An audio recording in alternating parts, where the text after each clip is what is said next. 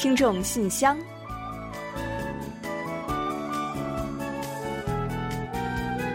分享最新动态，聆听您的心声。听众朋友们好，我是李璐，欢迎您收听《听众信箱》节目。听众朋友大家好，我是婉玲，很高兴啊，又时隔一周准时跟大家相会在节目里了。呃，不知道过去的一周，听众朋友们过得还好吗？那时间进入五月份了啊，新冠疫情似乎又有点小抬头的样子。但是呢，不管世界如何的瞬息万变，大自然的规律啊，仍旧会周而复始。嗯，你说的没错。那就像这个夏天呢，仍然会准时来报道一样，是吧？嗯那最近呢，天儿呢真的是一下子就热起来了，而且呢，一来就给了人们一个下马威。五月初啊，首尔的平均气温呢创下了八年来之最，嗯达到了十九点八度，而且呢，平均最高气温呢更是高达二十五点四度，好厉害！是啊，不仅是首尔啊，韩国全国各地都出现了不寻常的高温，超过三十度的这个地方呢一大把。呃，韩国的魏真郡啊，更是以三十二点八度的高温呢一马当先，刷新了同期最高的记录，俨然是一副盛夏的架势了。嗯，不知道大家呢是否还对二零一八年的酷暑有印象啊？哇，我现在想起来还是心有余悸呢。那这温度呢，可比当年同期还要高啊！这刚过五月份啊，后面六七八月份的盛夏，难道那才是真本事吗？想起来好怕啊！可不是嘛！这个虽然专家说啊，现在呢就定论今年的夏天一定会出现酷热，仍是为时尚早。但是呢，看看韩国的温度，再看看北京、上海等地的温度啊，酷暑出现的可能性应该还是蛮大的吧？说不定呢会造就史上最热夏天吧？希望大家呢都能有个心理准备，做好防范，舒舒服服的度过这几个月。嗯，没错。而且呢，不是说新冠病毒面对高温就会减弱一些气势吗？那任何事物呢都有正反两面，也有好的一面，也有不好的一面。所以呢，我们首先是希望啊，今夏不要太热了。但既然肯定会热，那就希望病毒的锐气也能被我们好好的杀上一杀。嗯病毒，我们不怕你啊，我们有高温。好的，接下来就让我们一起来打开今天的听众信箱，看看都有哪些精彩内容要跟大家一起分享。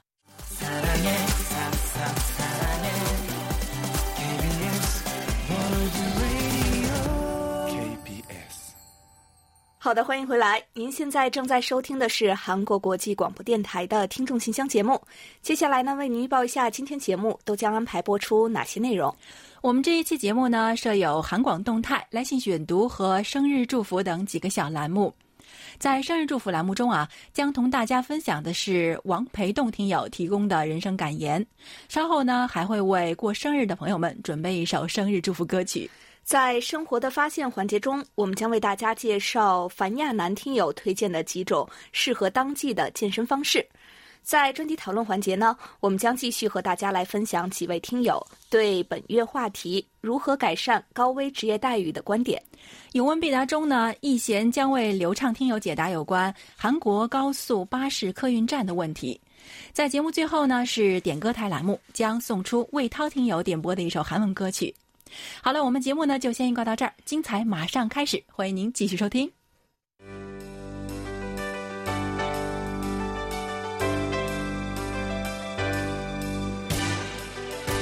听众朋友，欢迎进入今天节目的第一个环节——韩广动态。那首先呢，上周我们曾经预告过，最近啊，我们重新编辑了一系列过去曾接受我们明星在线节目采访明星的视频，并且呢，在近期开始陆续上传到我们的网站和 YouTube 上。嗯，大家呢可以前往我们的官网，找到娱乐板块，点击观看。那尤其是 GOT Seven 和 Monster X 的粉丝们一定要听好了啊！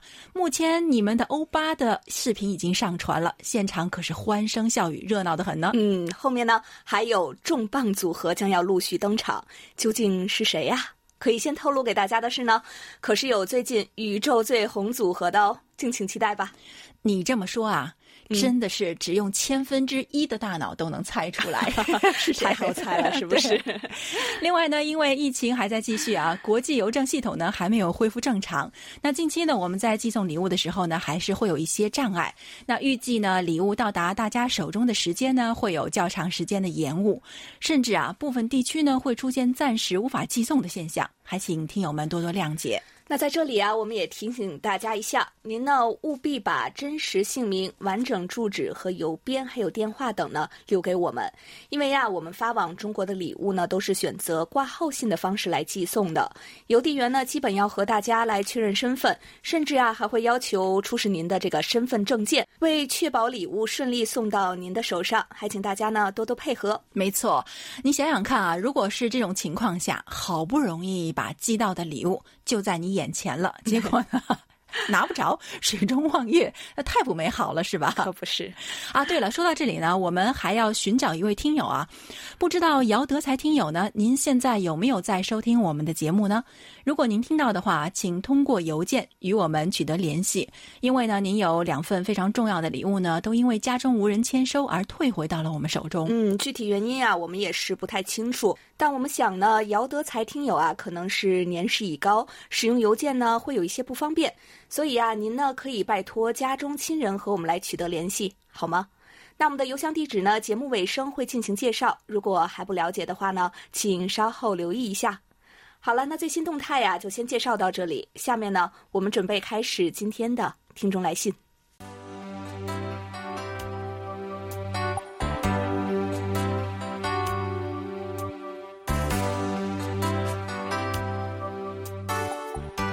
听众朋友，现在进入来信选读时间。在介绍今天的来信前呢，我们仍要再次提醒大家几点，给我们来信时的注意事项。那就像刚刚我们在动态环节中所说过的那样，请注明您的真实姓名、详细的通信地址、邮编，另外呢还有 ID 编号，以便我们登记和联系。此外呢，虽然我们想啊，部分的听友呢，可能还是会有一种这个手写性情节，那希望时不时的能跟我们来一次纸上传情。但是鉴于近期的国际邮路受阻，还是希望大家呢能够多多的利用电邮同我们保持联络。另外啊，发送收听报告的听友呢，也请尽量的利用我们的在线收听报告系统进行反馈。您还可以同时写上几句收听的感想，我们会视情况安排在来信选读环节进行介绍的。嗯，或者呢，最近啊也有听友，比如说刘旭辉听友呢，就是以拍照的形式，在填写完纸质的收听报告后呢，为我们邮件发送了过来。这在特殊时期呢，也不失为一种好的方式吧。呃，不能发送纸质报告或者是填写在线收听报告的听友啊，可以考虑一下。那我们的联络方式呢，将在最后的点歌台环节中进行介绍，请大家届时记录。好，那接下来呢，我们就来分享一下今天的第一封来信吧。好的，我们今天要跟大家一起分享的第一封来信呢，是江苏省李可月听友写来的。他在信中是这么说的：“李璐和婉玲，你们好，我们学校从三月底开始复学。”忙了一个多月啊，才跟你们联系，真是很抱歉。疫情之下的开学工作真的是繁琐又辛苦，每天要做的事情也太多了，再加上每一个老师也都是一位家长，还需要照顾自己的孩子复学，所以和疫情宅家相比啊，生活一下子变得忙忙碌碌，仿佛一天二十四小时都不够用一般。其实开学之后呢，学校就成了大量聚集场所。那教师呢也成了高危人群，所以每天的乘务检呢都非常的复杂。特别是四月七日小学的四到六年级复学，四月十三日小学一到三年级复学之后啊，每天的在校生活更是叽叽喳喳。不过好在我们的教职员人手多，大家井然有序的做好自己的本职工作，都慢慢的进入了状态，继而常态化了。我校的友好交流学校呢，地处韩国庆北的青松郡。他们收到我校寄赠的口罩之后呢，也第一时间发来了相片和校长的感谢信。友好学校的现任校长是这所学校历史上的第一位女校长，非常的漂亮有气质。她的答谢信呢，也饱含了满满的感动，没有任何官方的套话，让我们感到更加的亲切和挂念。他们应该是在五月十一日之后呢开始复学，希望呢一切顺利平安。嗯，好的，非常高兴呢又收到了李可月听友的来信啊。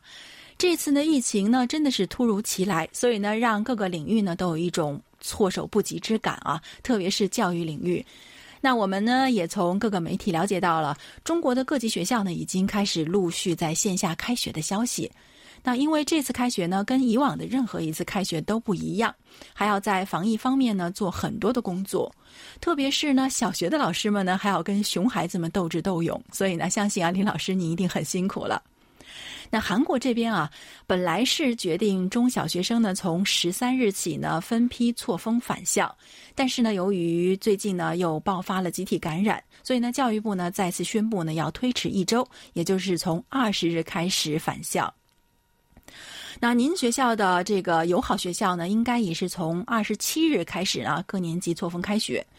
那我记得，好像你们这两所学校呢，每年都会举行一些联谊活动。那但愿啊，这次的疫情呢，不会对这些交流起到不好的影响。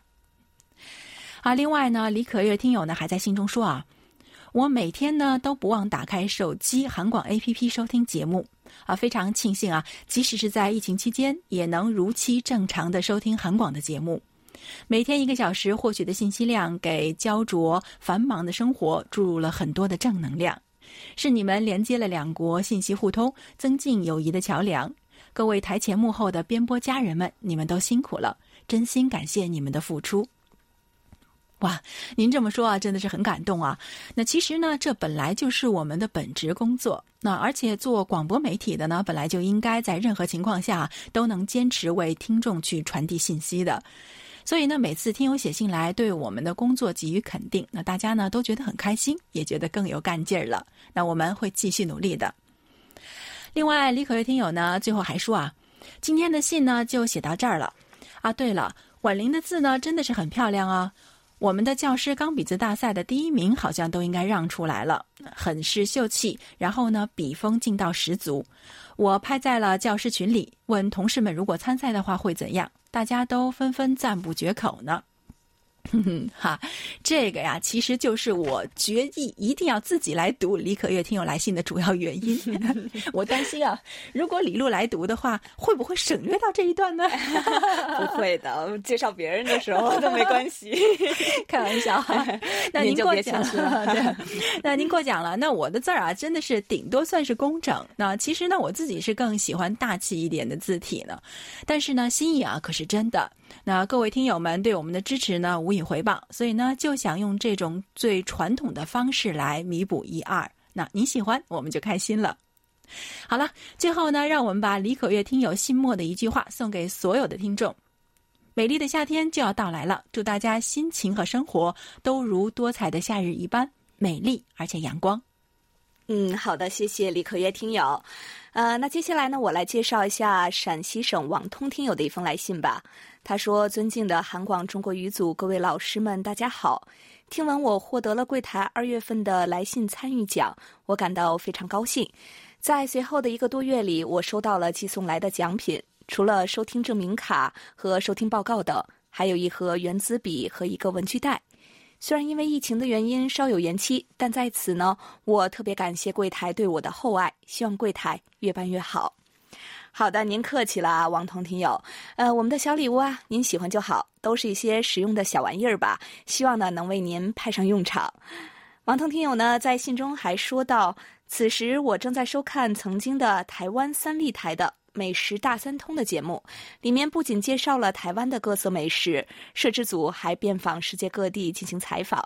其中回忆起该节目去韩国录制期间，在首尔、江原道东海岸，还有全罗道和济州岛等地，各类生鲜和水产品令我难以忘怀。其中有明太鱼辣汤、生鱼片、炭烤牡蛎，还有各类的海鲜火锅等等。韩国地理三面环海，出产的水产相当丰富，这令居住在内陆、对这些鲜有耳闻的我大开眼界。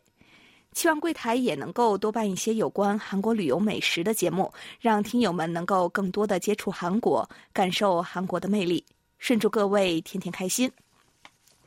好的，我们呢会参考您的这个建议的。呃，那说到这个韩国的美食啊，肯定呢是不能没有海鲜的一席之地的。就像您说的，韩国呢三面环海，东西南部的海味啊，细细说来也都有各自的特色。比如呢，西海岸泥滩较多，因此呢，贝类等都比较有名；而东海岸呢是水清沙细，各种深海美味呢不能不尝。而在济州岛啊，恐怕呢，最具特色的就是海女现场打捞的这个海鲜了，简直呢鲜到不能再鲜。那有机会的话呢，您一定都要去品尝品尝，总有一款会适合您的。那当然了，在首尔等韩国的内陆地区呢，海鲜也是人们餐桌上常见的美味。在首尔呢，有几个大型的水产市场，比如像陆良金呀、可乐市场呀，都非常的有名。我呢，也时常在产这个帝王蟹什么的时候呢，去搓上一顿。那总之呢，来到韩国呢，您一定要吃的其中之一，肯定是有海鲜的。也欢迎王通听友呢来韩国游玩，圆了变尝海鲜的愿望。好，再次感谢王通听友。好的，欢迎王通听友下次来韩国做客，然后有时间的话也来我们这里看看哦。好，接下来呢是北京的卢焕丽听友给我们写来的信。他在信中说啊，李璐老师、婉玲老师还有汉斌，大家好，很长时间没有给你们写信了，非常抱歉。哦，为什么大家都觉得抱歉呢？你们写信来，我们已经很开心了。他还说啊，我现在非常忙，不仅每天都要上八小时的班，还要在小区里做志愿者，给行动不便的老人们送菜和送快递。虽然很累，但是呢，能够帮助到他们，让他们足不出户就能方便的生活。嗯，您好，卢焕丽听友。那我记得之前您写信来提到，在疫情期间呢，为了帮助小区里行动不便的老人，您参加了志愿活动，还说呢，北京啊是您的第二故乡，希望能够通过这样的方式呢做出回报。没想到，直到现在您还在坚持做志愿活动，真的是太棒了。韩国大家庭里有这样有作为的朋友，真的是一件令人骄傲的事情。我想，其他的听友啊，也一定是这么想的，必须要给您赞一个。另外啊，卢焕丽听友呢还一直在关注着韩国的情况。他说啊，从你们的广播中得知韩国将在今天恢复正常生活，十分高兴。韩国有效的控制了疫情，现在呢每天降到了十人左右。不得不说，韩国人民很伟大，让我们为韩国的医护人员点个赞。这段时间网络直播在中国很火，我想问一下易贤老师，韩国的网络直播的现状？谢谢了。上周呢，我还收到了李璐老师的回信和幸运听众的奖品，三支圆珠笔我都很喜欢。现在我刚送完七份菜，休息一会儿，三点上班，不写太多了。祝各位老师身体安康，顺祝夏安。那如果方便的话呢，能不能送我两张韩国的旧邮票呢？谢谢你们了。嗯，啊，卢焕林听友说的没错啊。前段时间呢，韩国的抗疫防疫呢，的确是取得了很显著的成效。那经过调查和讨论，那专家还有地方政府和居民们都认为，已经具备了转入生活防疫阶段的条件。所以呢，已经从五月六日起呢，正式转入了生活防疫阶段。但是啊，刚刚我们也提到过，就是在小长假之后呢，因为夜店爆发了集体的感染，形势呢又再度的紧张起来。韩国各地呢已经发布了对娱乐场所的群众的啊群体聚集禁令，那加大了防控的力度，也严防类似的事件的重演。那所以的话，哎，我觉得这个情况真的是越来越严重了，好像有一点点啊。然后，而且我们从这里呢看到，中国的媒体也在介绍，中国地区呢，中国的一些地区呢也出现了反复。那看来啊，我们大家还真的是不能够掉以轻心啊。抗疫的路似乎呢要比我们想象的长一些。嗯，啊，另外呢，您提的问题啊，我们已经转达给了易贤老师，他会在今后的节目中为您解答的。还有韩国邮票啊，其实我们的纪念品中呢，并没有这一品类。那如果您没有什么特别的要求啊，我家里正好有几张，那会拜托汉斌啊一起为您寄过去，希望呢您会喜欢。好的，再次感谢卢焕丽听友的来信，保重身体，有时间多来信跟我们聊聊。嗯，好的，谢谢老听友卢焕丽。那接下来呢，我来介绍两封短信吧。首先呢，是有一段时间没有消息的山东听友梁显金呢来信说：“韩国国际广播电台中国语的工作人员，你们好；听众信箱节目组的婉玲、李璐，你们好。我是山东青岛的听友梁显金，好久没有和你们进行信件沟通了。今年突发的新冠肺炎打破了许多人的生活节奏，好在我们都挺了过来。”今年春节，我还报名参加了村里的抗疫志愿者，检查进入村的人员情况。现在我这儿大部分的工厂已经开始正常的运作，当然口罩是必不可少的。嗯，很高兴呢，再次收到梁显金听友的来信啊。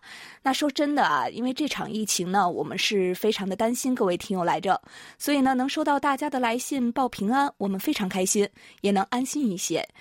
就像您呢信中所说的那样，大家呢都挺过来了，而且啊，我们觉得呢特别的为您自豪。您呢还参加了志愿者的工作。那刚刚呀，卢欢丽听友呢也说自己在帮助老人，大家呢都在以自己的方式为抗击疫情做出贡献。在这次疫情期间呢，我们看到很多中国乡村地区都采取了非常严格的通行限制措施，想必啊您就是其中出力的一员吧。那目前呢，虽然疫情在一定程度上得到控制，但是呢，稍有反复，所以啊，还是不能掉以轻心。希望呢，您回归日常生活呢，也能继续做好防护。祝愿您呢健康和平安。另外呢，我们还收到了梁显金听友同时发来的收听报告和六月的专题讨论，将在今后的节目中呢，再陆续的进行介绍。也欢迎您呢，在闲暇时啊，继续多多的和我们保持沟通，好吗？那另外呢，还有一封短信呢，是来自名为刘春雨的听友，他在信中呢向我们询问了节目的一些有关内容，我们一起来听听看吧。他说啊，您好，每个星期二我都会收听韩广的韩广书斋邀你一读节目，在五月五日收听韩国的老故事《大豆红豆传》时，听到一曲美妙的背景音乐，请问这首音乐叫什么名字？这首音乐在节目中四十三秒和一分二十五秒分别出现过五秒钟的时间。那由于播放的时间短，音乐识别软件也无法识别，望柜台告知，不胜感激。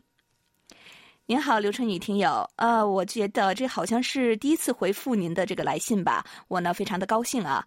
呃，是这样的，收到您的邮件之后呢，我们的制作人呀特意去查询了一下，确定呢这是由一支名为游乐场的韩国国乐融合乐队，也就是呢融合传统和现代表现形式的国乐乐队演奏的花脚步。这个名字是不是非常的特别啊？不过呢，这里呢不是花的脚步的意思哦，而是比喻小孩子学走路时像花走过一样，是不是意义非常的好，非常有爱啊？另外呢，我们也是怕您久等，所以呢前几天呢提前给您回复了邮件。我们的听众负责人呀汉斌呢还告诉您了在韩国 Naver 网站上收听的办法，您呢可以去再听听看。同时啊，我们也欢迎刘春雨听友呢收听我台其他的各档节目，并且呢，让我们了解您的这个收听感想。我们呢也愿随时为您解答更多的疑问。好，再次感谢刘春雨听友，期待您的再次来信。好的，让我们一起为梁显金听友点赞，也谢谢刘春雨听友的关注。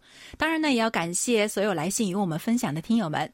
在这里呢，也祝各位能够身体健康、开心和快乐。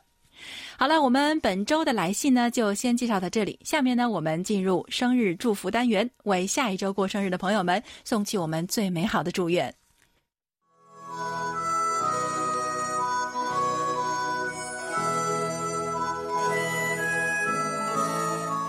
每个生命都是独特且美丽的，组合在一起，共同谱写出了一曲婉转动听的生命之歌。此时此刻，在韩广这个大家庭里，让我们把最真诚的祝福送给您。欢迎来到生日祝福。首先呢，我们送给即将过生日的听友们一段由山东省王培栋听友提供的人生感言：喜欢一个人与爱一个人，喜欢是一种心情，爱是一种感情。喜欢是一种直觉，爱是一种感觉。喜欢可以休止，爱没有停止。喜欢一个人可以自然，爱一个人可以坦然。喜欢一个人有时盼和他在一起，爱一个人有时怕和他在一起。喜欢一个人可以随时随地的勇敢，爱一个人可以随时随地的付出。喜欢一个人希望彼此随时的记得，爱一个人希望彼此随时的找寻。喜欢是一种执着，爱是一种直觉。喜欢一个人总是为了对方笑，爱一个人却总是为对方哭。你喜欢的人不一定爱你，但爱你的人一定喜欢你。好的，感谢婉玲，同时呢也感谢王培栋听友同我们分享刚才这几句话。在此呢也祝福所有过生的听众朋友们生日快乐！同样呢，也祝愿大家都有喜欢与爱的人，也都有人喜欢和爱您。所以呢，接下来我们就把这首由张娜拉演唱的《爱的好日子》送给五月十六日到二十二日过生日的所有听众朋友们，也送给在这段时间里过生日的李璐哦。啊，谢谢，可能听友们都不知道吧。不管怎样，祝你生日快乐哦！好，谢谢。嗯，有爱的日子当然就是好日子了，所以呢，祝各位生日快乐。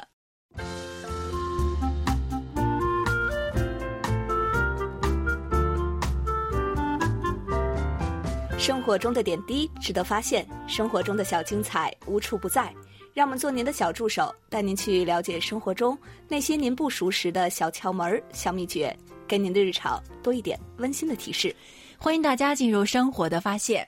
那最近呢，应该算是春末夏初吧。气温回暖，所以呢，为了适应季节和人体的生理的规律呢，我们需要积极的去参加户外的运动，强身健体。嗯，那今天啊，我们就借安徽省樊亚南听友分享的内容，给大家介绍一下当季适合的健身方式吧。嗯，首先呢，就是去郊游。利用双休日和亲朋好友们一起去郊外踏青，应该是其乐无穷的。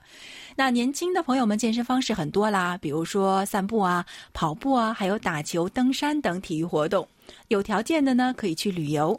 中老年人呢和正在减肥的朋友呢，则适用这个低强度、低能量消耗的运动模式。那比如说快走、慢走。健身操，还有旅游、骑自行车、娱乐，还有田园劳动等等。嗯，而少年儿童朋友呢，可根据场地、时间，还有兴趣爱好呢，选择锻炼项目，比如说这个踢毽子、跳绳、跳皮筋儿、放风筝等等。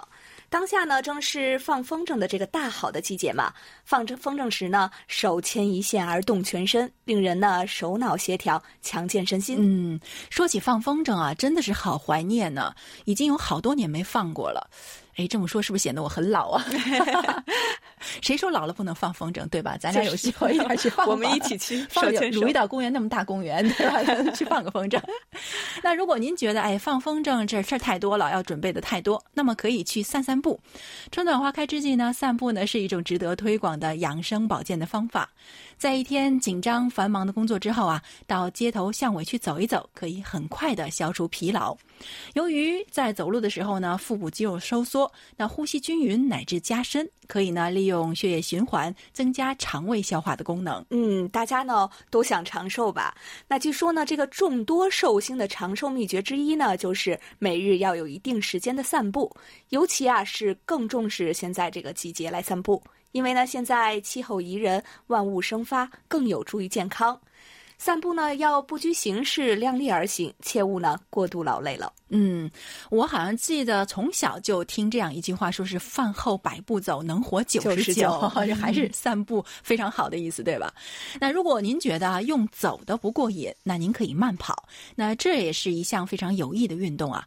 那慢跑呢，对于改善心肺功能、降低血脂，还有提高身体的代谢能力和增强机体的免疫能力、延缓衰老等等啊，都有非常良好的作用。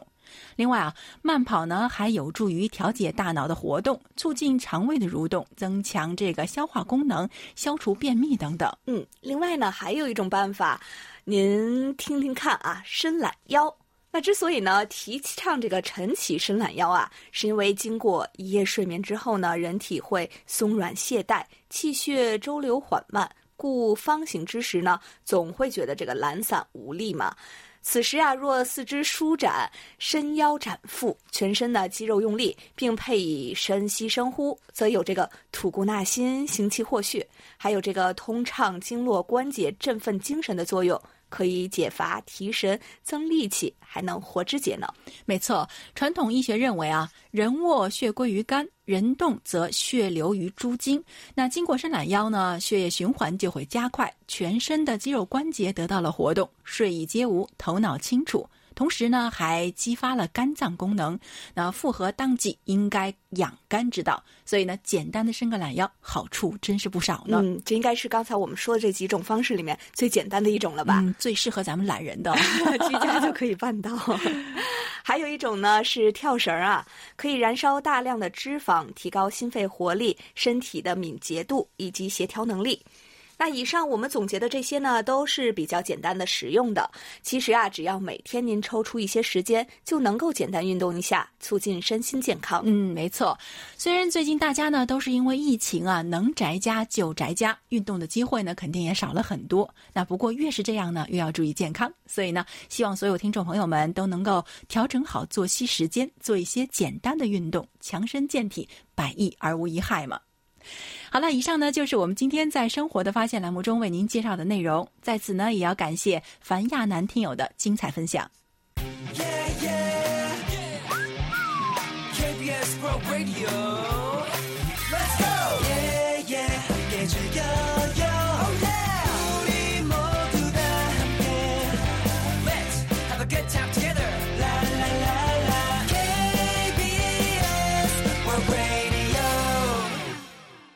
好的，欢迎回来，这里是韩国国际广播电台的听众信箱节目。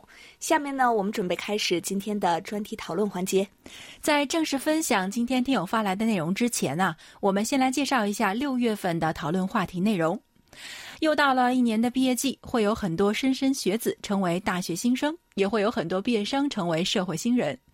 走过漫漫人生路之后呢，我们每个人可能都会思考：哎，如果我们重新能够回到那个年轻的时代。会怎样去度过那样的花样年华呢？作为人生的前辈，您呢一定有些话想要说给后辈们听，又有一些经验呢，还有认知建议想要同他们一起分享。亦或者呢，你是准大学生、准职场新人，也可借此机会谈谈自己的憧憬，进行共勉。嗯，每月的详细讨论话题内容呢，您可以在我们的官网找到听众信箱网页的专题讨论板块进行查阅的。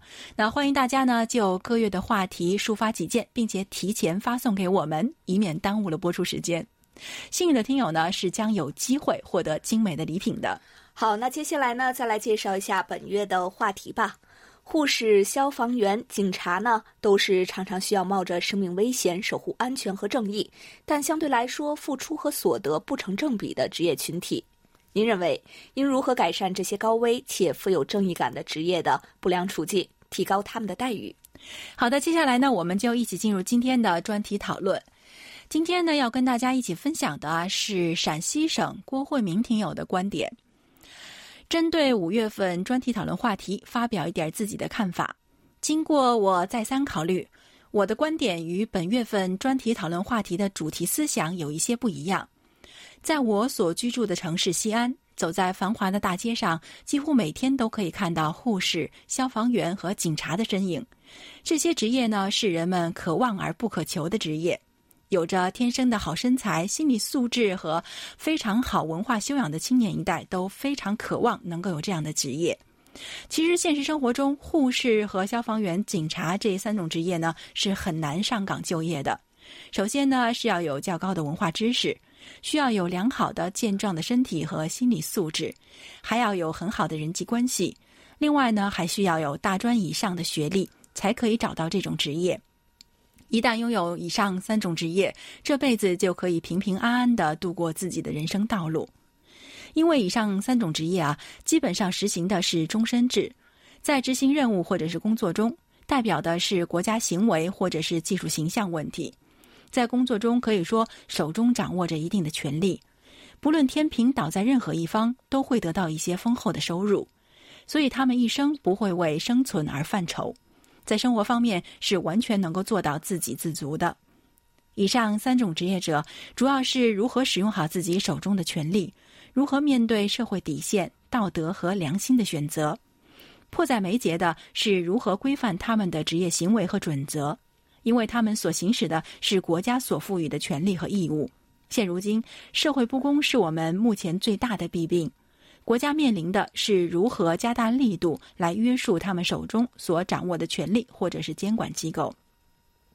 另外，在护士、消防员和警察这三种职业的安全防护问题方面，国家呢应该加大投入，提升装备来保障他们的人身安全，加强专业知识和防护技能的培训，增强他们的自我保护意识。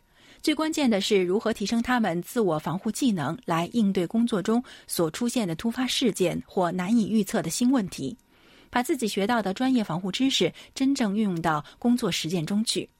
呼吁全社会的力量尊重和爱护他们，利用现代媒体报道和宣扬他们的英雄事迹和典型事迹，共同去维护社会道德的良好风气，使得我们的社会更加和谐、更加坚强。好，以上呢就是郭慧明听友的看法。好的，感谢郭慧民听友的分享。那专题讨论呢，就介绍到这里。接下来进入下一个环节，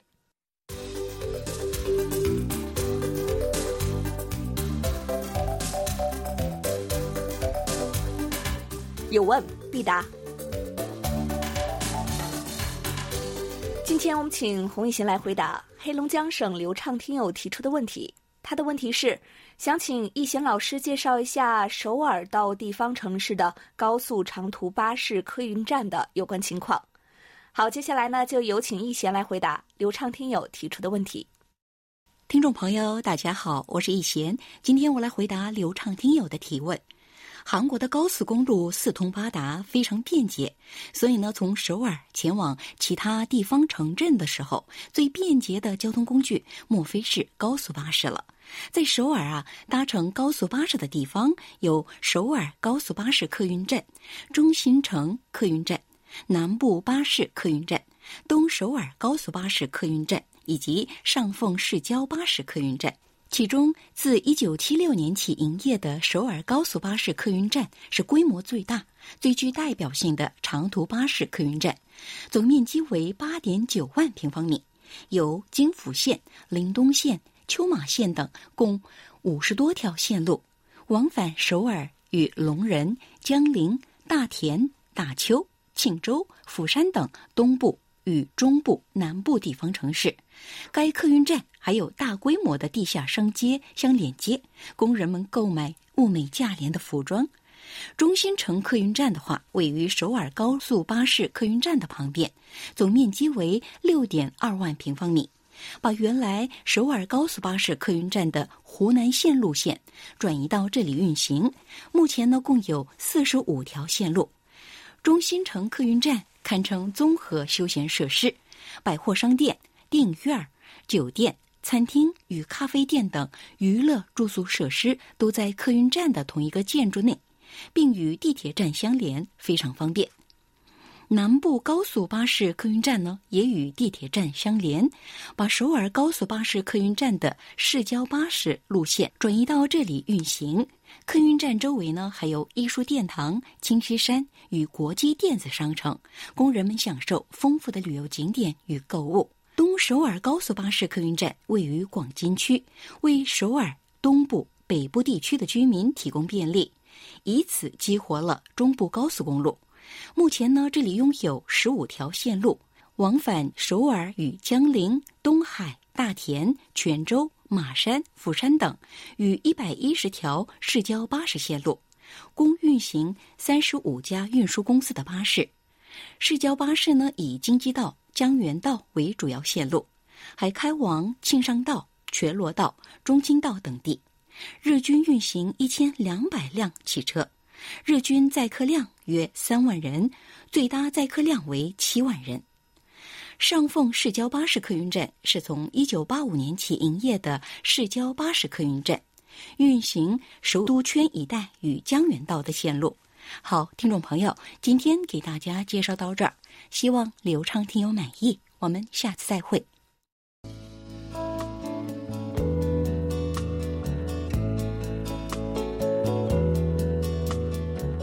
节目最后是点歌台栏目。重庆市的魏涛听友呢，此前来信说，最近啊，自己又开始听韩文的歌曲了，听到了一首非常甜蜜的歌曲，也在此呢，想分享给听众朋友们。歌曲的名字是《爱的人出现了》。呃，从曲名来看啊，这应该是一首甜到爆的歌曲吧？没错，所以呢，我们一会儿就给大家发糖，把这首歌送给所有期待美好的朋友们。那五月份呢是韩国的家庭月，也在此祝愿每一位听友呢都能有爱的人常伴身旁。如果还没有，放心吧，他马上就会出现的。好的，在播放歌曲之前，我们还是来揭晓一下本期节目的获奖名单。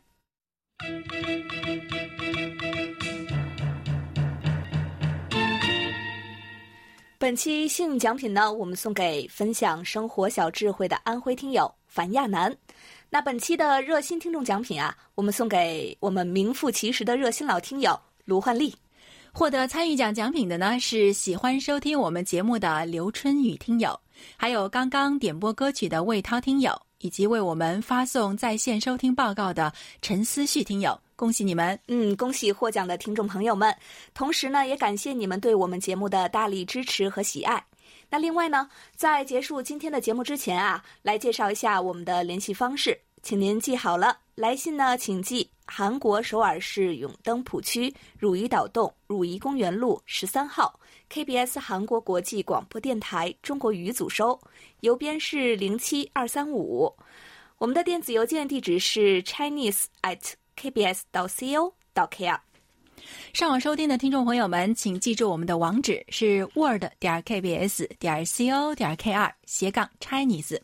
当然呢，您还可以到应用市场去下载我们的 APP KBS Word Radio On Air 和 KBS Word Radio Mobile，利用手机或者是平板电脑来收听韩广的各档节目。好了，听众朋友，那到这里呢，本期听众信箱节目就要在 Black 演唱的《爱的人出现了》这首歌曲中结束了。非常感谢大家将近一个小时的陪伴，同时呢，也要感谢参与今天节目的各位听众朋友。嗯，还欢迎大家呢继续给予我们鼓励与支持，多来信，多提宝贵的意见和建议哦。好了，伴随着这首美妙动人的歌曲，我们韩国国际广播电台一个小时的中国语节目呢就全部播送完了。主持人婉玲和李璐在韩国首尔，祝大家周末快乐，我们下周再会。